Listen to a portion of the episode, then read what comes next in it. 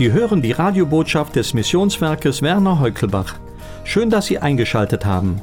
Weitere Radiosendungen der letzten zwölf Monate finden Sie zum Herunterladen im Internet unter missionswerk-heukelbach.de. Jetzt spricht zu Ihnen Hans Allgeier.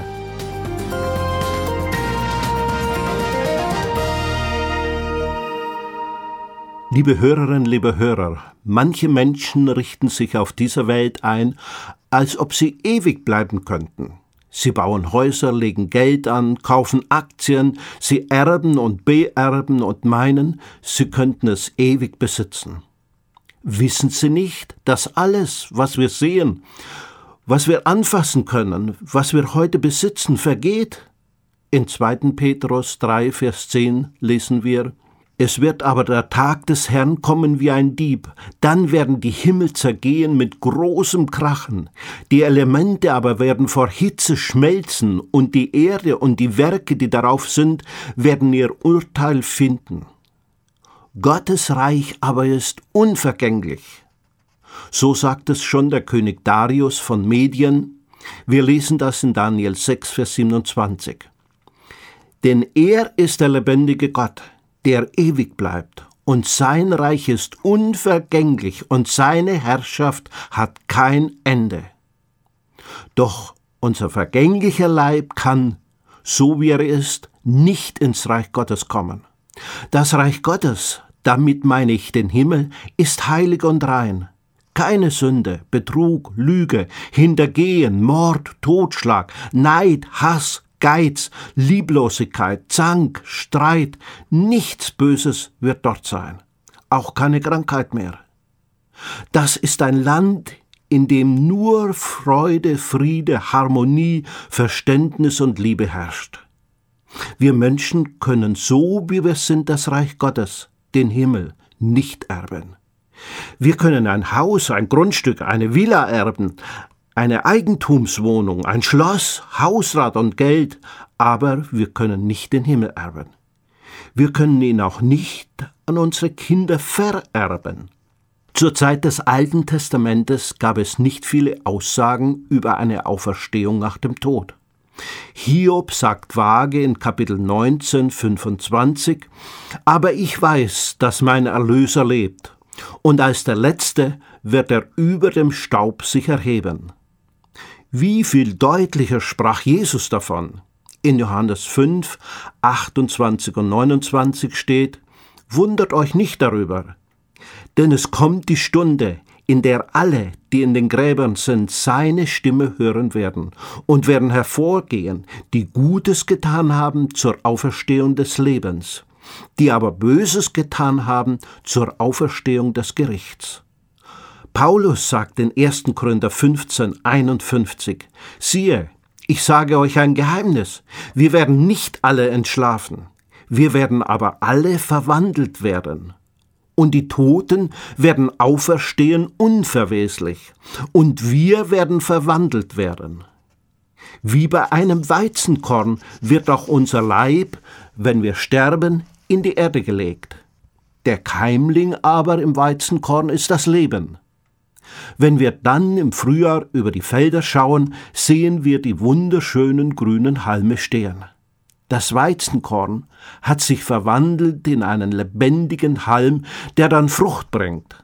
Von Natur aus sind wir tote Weizenkörner, ohne Keimling, ohne ewiges Leben. Jesus aber sagt, dass er gekommen ist, um uns das wahre Leben zu geben. Und wer an ihn glaubt, der hat dieses Leben. Durch Jesus bekommt unser Leben, das einem toten Weizenkorn gleicht, echtes, ewiges Leben. Die Toten werden mit einem neuen Leib auferstehen. Ja, viele von uns sprechen es jeden Sonntag in der Kirche beim Glaubensbekenntnis. Auferstehung der Toten und ein ewiges Leben. Glauben wir wirklich daran?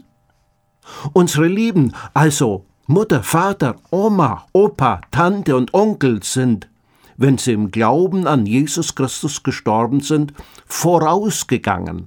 Sie sind entschlafen, wie es die Bibel nennt. Sie schlafen und schlummern für Gott, denn für ihn leben sie. Bei dieser ersten Auferstehung werden sie verwandelt werden. Sie schlüpfen in einen neuen Leib, in einen Auferstehungsleib, einen geistlichen Leib, einen Herrlichkeitsleib. Sie werden nicht mehr sündigen können, nicht mehr krank sein, nicht mehr altern. Er ist Jesu Leib ähnlich. Bei dieser ersten Auferstehung wird der Unterschied offenbar werden, denn es werden nicht alle auferstehen. Jesus ruft nur die Seinen, nur die Seinen werden ihn hören und auferstehen. Die Ungläubigen werden in den Gräbern bleiben bis zur Auferstehung am jüngsten Gericht. Wir, die wir leben, werden verwandelt werden. Dieser Leib wird verwandelt in einen neuen Leib. Denselben Leib wie die, die in den Gräbern liegen. Das geschieht in einem Augenblick, in weniger als einer Sekunde. Zu spät für die, die sich nicht entschieden haben. Mein Bruder und ich brachten eines Tages unseren Gast, der bei uns übernachtet hatte, zum Bahnhof. Wir mussten dafür in das nächste Dorf fahren. Doch als wir am Bahnhof ankamen und den Bahnsteig betraten, konnten wir gerade noch die Schlusslichter des Zuges sehen. So wird es für jeden, der die Entscheidung für Jesus Christus aufschiebt, keine Möglichkeit mehr geben, mitzukommen, wenn Jesus die Seinen holt. Wann wird das sein? Paulus sagt, zur Zeit der letzten Posaune. Und wann wird die geblasen? Dann, wenn der Zeitpunkt Gottes gekommen ist. Und das hat sich Gott selber vorbehalten.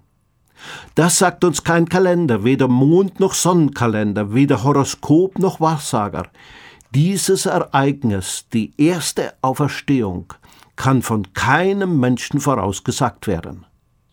Wenn Gott die zu sich holt, wird gesehen, was kein Auge gesehen hat, kein Ohr gehört hat und was in keines Menschen Herz gekommen ist, was Gott denen vorbereitet hat, den lieben. Die wird er zu sich holen, die wird er belohnen, die wird er in sein Reich einführen. Sie werden nicht mehr hungern noch dürsten. Es wird auch nicht auf ihnen lasten die Sonne oder irgendeine Hitze, denn das Lamm mitten auf dem Thron wird sie weiden und leiten zu den Quellen des lebendigen Wassers. Und Gott wird abwischen alle Tränen von ihren Augen. So heißt es in Offenbarung 7, 16 und 17.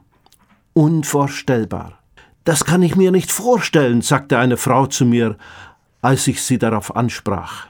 Ach, das gibt es doch gar nicht. Wo wollten denn all die Toten hin? Ist denn so viel Platz da? Oh ja, sagte ich. Das Weltall ist groß genug, um all die Toten, die verstorben sind, in den vielen tausend Jahren aufzunehmen. So etwas wie den 11. September gab es auch noch nie. Amerika hatte genügend Hinweise bekommen. Man glaubte aber nicht, man hielt es für unmöglich, dass beide Türme des Welthandelszentrums einstützen könnten. Das gab es noch nie, und darum meinte man, das wird es niemals geben. Doch wir wurden alle Zeugen dieses schrecklichen Ereignisses. Die Auferstehung der Toten ist vorausgesagt. Der Herr Jesus weckte Tote auf. Jesus selbst ist auferstanden und die Apostel bezeugen es. Der Glaube schaut auf das Unsichtbare, denn das Sichtbare vergeht, aber das Unsichtbare kommt und bleibt bestehen. Der Glaube schaut auch in der Stunde des Todes auf den, der der Herr ist über Tod und Leben. Der Tod hat keine Hände mehr, so schrieb ein Afrikaner über das frische Grab seines Töchterleins. Er meinte damit, der Tod kann meine Tochter nicht mehr festhalten. Ja, der Tod kann die, die Jesus angehören, nicht festhalten. Er hat keine Macht über uns, weil Jesus Christus ihm die Macht genommen hat. Jesus ist und bleibt Sieger. Das Unvorstellbare wird geschehen.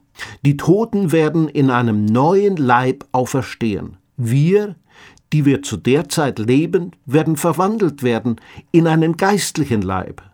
Die Ungläubigen werden zurückbleiben. Die aber Jesus Christus vertrauen, werden bei ihrem Herrnsein alle Zeit in unvorstellbarer Freude, Wonne, Frieden, Liebe und Harmonie, in einer Wohnung, die Gott denen vorbereitet hat, die ihn lieben. Wenn wir Jesus haben, sind wir dabei. Dann gehören wir zu den Glückseligen. Ich wünsche, dass auch du, lieber Hörer, einmal dabei sein wirst.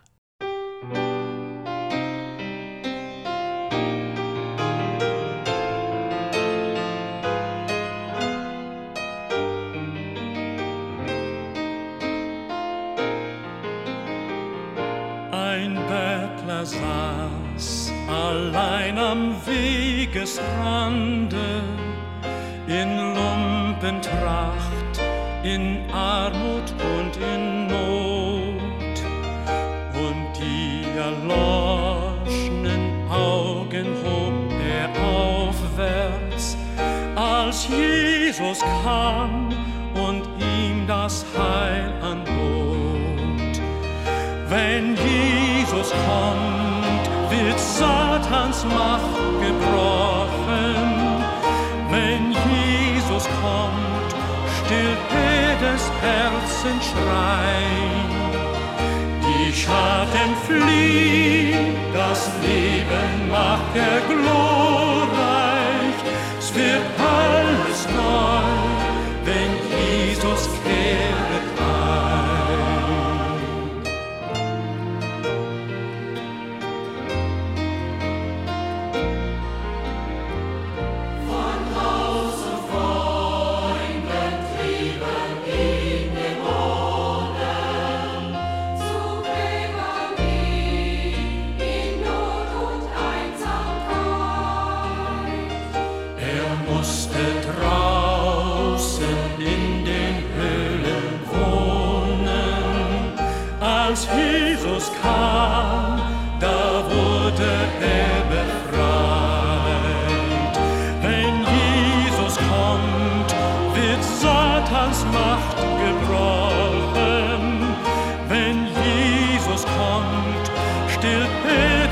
Herzen schreit.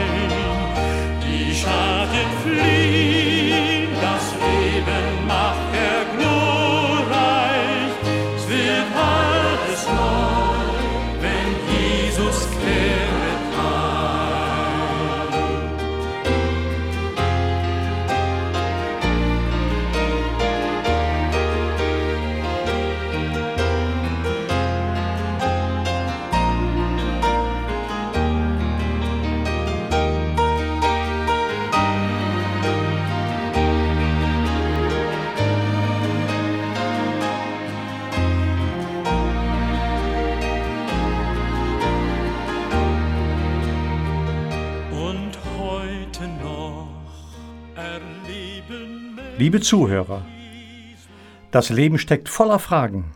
Gesundheit, Finanzen, Familie oder ganz allgemein, was bringt die Zukunft? Es gibt Fragen, die sehr tiefgreifend sind. Wer bin ich? Warum bin ich hier? Und wohin gehe ich? Oder hat das Leben denn irgendeinen Sinn? Die wichtigsten Fragen sind aber diejenigen, in denen es um Gott geht. Gibt es ihn wirklich? Wie ist er? Kann ich ihn kennenlernen und in meinem Leben erfahren? Wenn ja, wie? Wir möchten Ihnen ein Heft anbieten, das sich mit diesen lebensentscheidenden Fragen beschäftigt und verständliche Antworten gibt, die Ihr Leben verändern können. Gern schicken wir Ihnen das Heft Lebensentscheidend völlig kostenfrei zu. Bestellen Sie gleich mehrere Exemplare dieses interessanten Heftes zum selberlesen und zum Weitergeben. Schreiben Sie an Missionswerk Werner Heukelbach 51 700 Bergneustadt, Deutschland. Für die Schweiz Postfach 650 in 4800 Zofingen, Schweiz. Ich wünsche Ihnen von Herzen den Frieden Gottes und seine Bewahrung in allen Situationen ihres Lebens.